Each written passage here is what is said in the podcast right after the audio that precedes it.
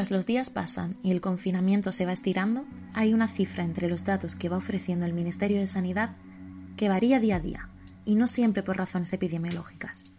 Los fallecidos por COVID-19 en España suben y bajan, aparecen y desaparecen. Toda aquella persona que ha sido diagnosticada positivamente del virus, de coronavirus, y fallece, es una persona computada como un fallecido por coronavirus. Insisto, es una de las definiciones más exigentes y más eh, rigurosas de las que hay en toda, en toda Europa.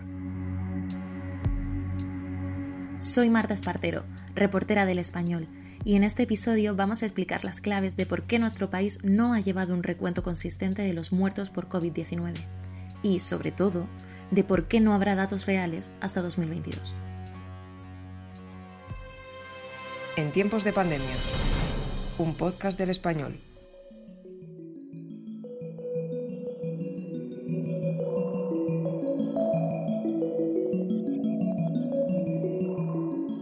Todo parte de un hecho.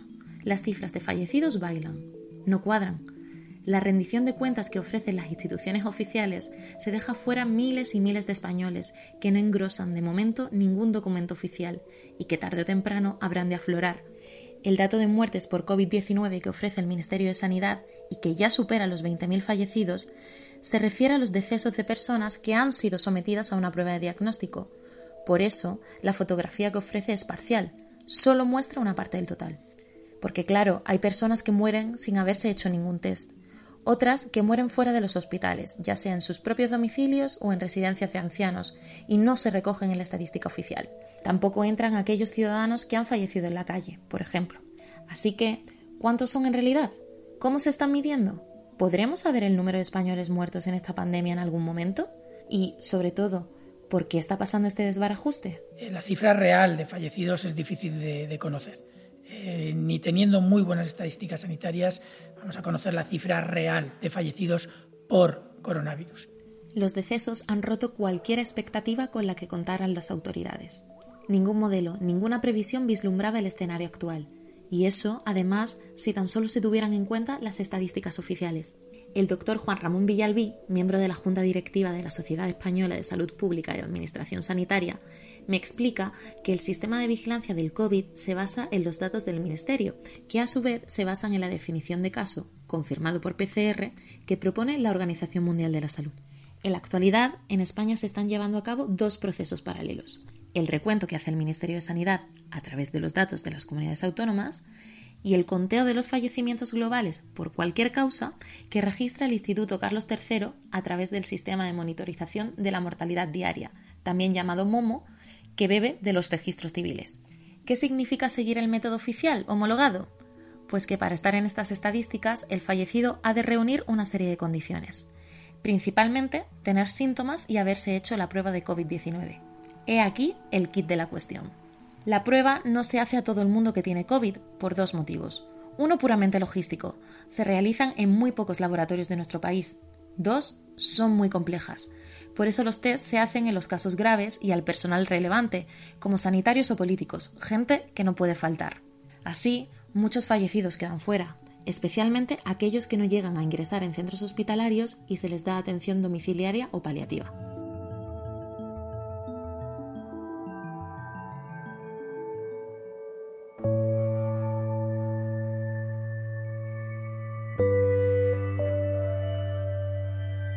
Las consejerías de Sanidad y Salud de las diferentes comunidades autónomas son las que tienen las competencias y las que están llevando a cabo los recuentos. Pero al inicio de la crisis por el coronavirus, allá por el lejano mes de febrero, las órdenes desde el Ministerio, tal y como denunciaron los presidentes autonómicos, no fueron demasiado claras, y comenzó el caos. Comunidad a comunidad, los fallecidos son muchos más de los que hay en los recuentos, no solo por la falta de test, sino por la divergencia en los tipos de medición. Madrid, principal foco de infección en España, fue la primera zona que recibió el impacto del virus. En la comunidad, que ha llegado a estar al borde del colapso, ha habido muchos más muertos de los que se estimaban en circunstancias normales, no pandémicas.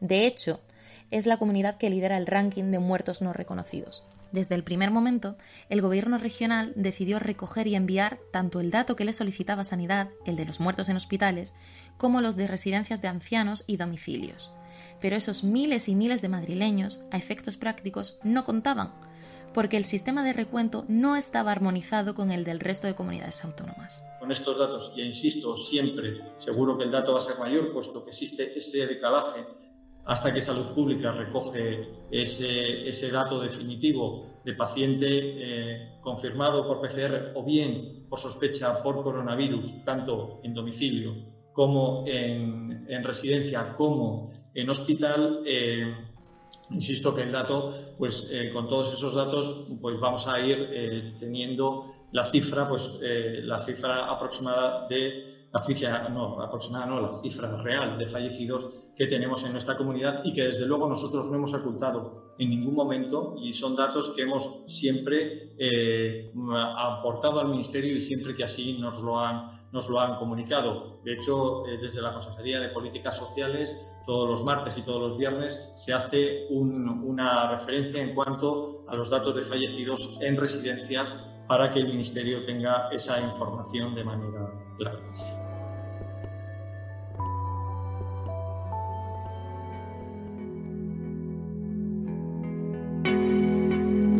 Era 14 de abril.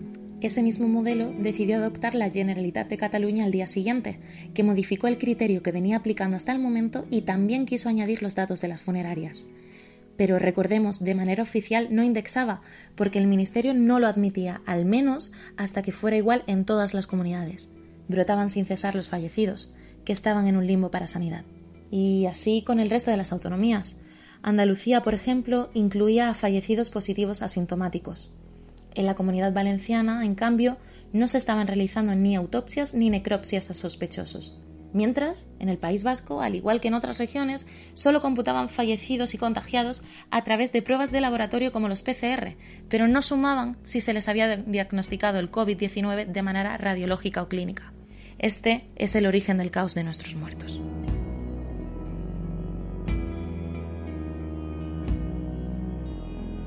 Los datos también han podido ser parciales debido a retrasos en la notificación de casos. El portavoz del Gobierno durante esta crisis y director del Centro de Coordinación de Alertas y Emergencias Sanitarias, Fernando Simón, quiso aclarar, cuando España ya llevaba un mes confinada, que se había comenzado con un nuevo sistema de notificación, por lo que se actualizarían los datos por comunidades autónomas desde el 31 de enero.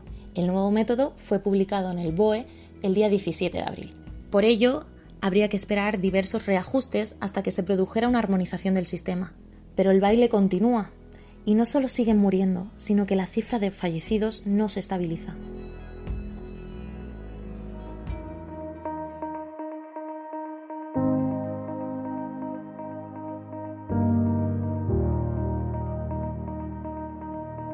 Finalmente, ¿en algún momento podremos saber cuántos españoles murieron por COVID-19?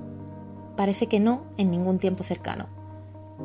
Para que se elabore la estadística final, que radiografíe la situación al completo, con los muertos oficiales, no los que están en el limbo burocrático, faltan al menos dos años.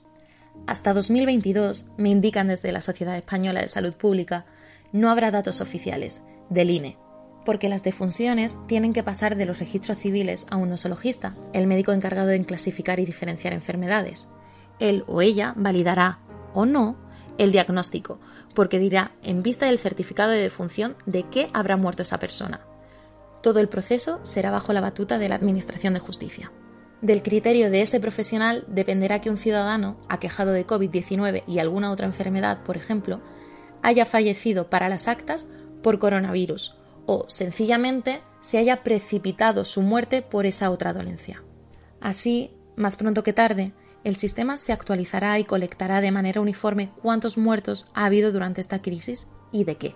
Lo único claro es que la lección ya está aprendida. Ahora está por ver cuándo llegará la fotografía de la mortalidad del coronavirus en España y cómo será de negra.